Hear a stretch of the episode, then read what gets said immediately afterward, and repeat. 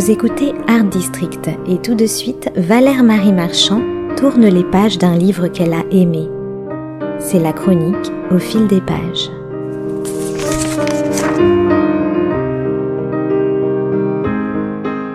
Eh oui, l'heure est aux vacances de la Toussaint. Chacun songe à ses chers disparus et à ceux qui ne sont plus et qui continuent pourtant à vivre en nous.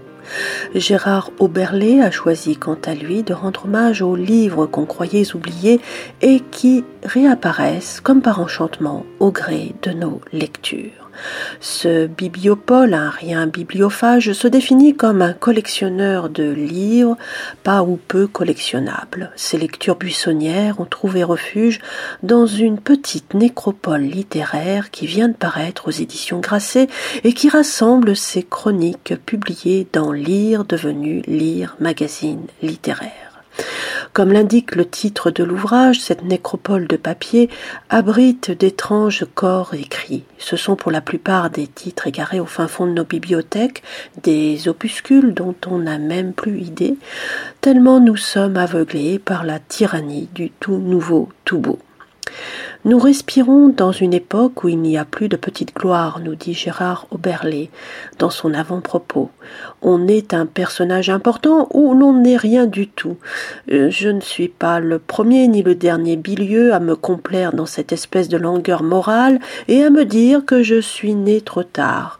Une bonne raison pour me replier dans ma bibliothèque, à l'abri des tracas quotidiens et des fracas de notre époque de plomb, auprès de ce que je considère comme des amis, des amis souvent plus proches que ceux de la société des vivants, les livres sont des personnes, des personnes vivantes, qui ne vieillissent pas précise-t-il encore tout en démontrant où vont ses préférences.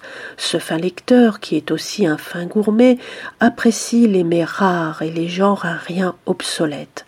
Ses chroniques s'adressent donc en priorité aux traités singuliers, aux ouvrages improbables signés par quelques fous littéraires et bien évidemment aux imprimés rarissimes et aux fantaisies On peut noter en outre une nette inclination pour les polygraphes au savoir aventureux et pour les électrons libres du verbe écrire. Ces derniers n'étant ni vraiment romanciers ni vraiment essayistes, leur redécouverte n'en est que plus savoureuse.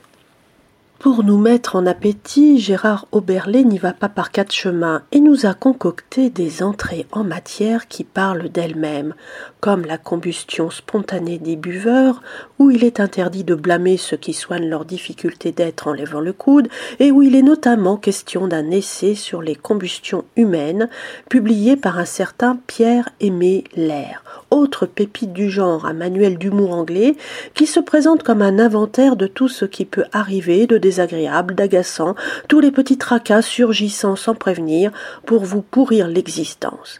Et un mini atlas sexuel d'un certain docteur Jacobus X qui référencie tout un éventail de pratiques que la pudeur m'empêche de nommer. Ripaille pour estomac cuirassé évoque un recueil d'observations culinaires d'un certain Jacques Arago qui fut naguère dessinateur à bord d'un vaisseau plus ou moins fantôme surnommé Uranie. Et oui, cela ne s'invente pas et Gérard Oberlé sait comme nul autre appâter son lecteur avec des morceaux d'anthologie.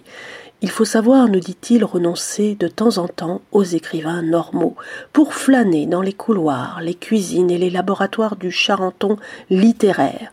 Battre la breloque en compagnie branquignole est un exercice que je conseille vivement à tous les esprits bien trempés, à toutes les têtes bien faites, un cerveau dont les frontières s'arrêtent là où commence le bizarre m'apparaît tronqué. Il ne connaîtra jamais la féconde inquiétude des mystères.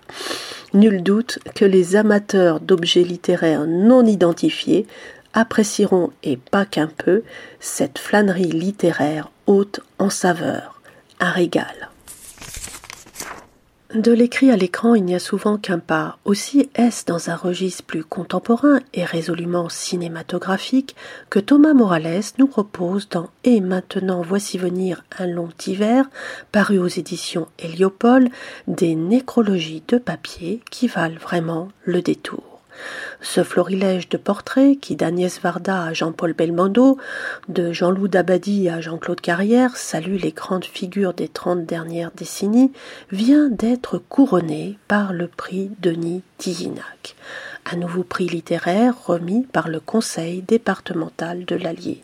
Et ce n'est peut-être pas un hasard, car il est en effet question de tout un paysage sentimental dans ce recueil de chroniques anachroniques qui va à contrario des modes moralisatrices et à rebours de l'amnésie qui va avec.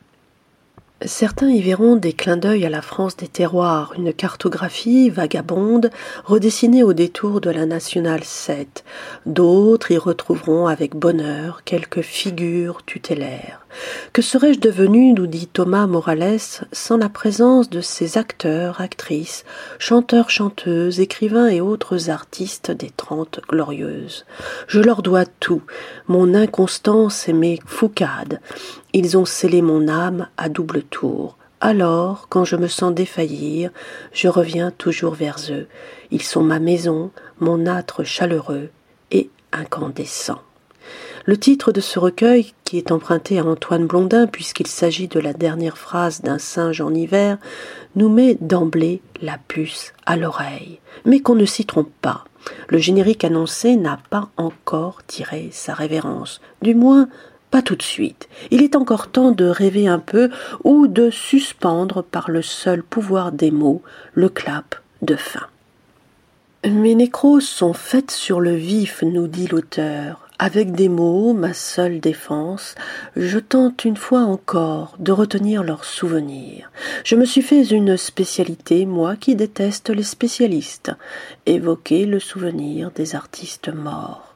Nécrologue de papier, aucune attirance particulière pour la comorbidité, aucun goût pour les sépultures et les stèles funéraires, seule la nécessité de témoigner des visages du passé. N'allez pas croire pour autant que Thomas Morales serait un adepte du c'était mieux avant. D'abord, ce n'était pas forcément mieux avant. Et puis ce n'est pas sous cet angle que la question se pose.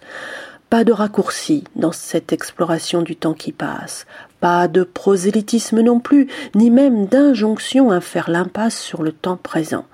Bien au contraire, la nostalgie n'est ici qu'un prétexte pour chausser des bottes de sept lieux et prolonger un certain bonheur de vivre auprès de présence amies.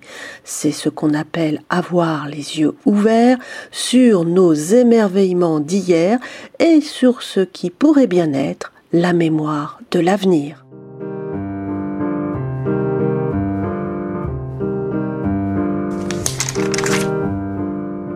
C'était Au fil des pages, la chronique littéraire de Valère Marie Marchand sur Art District.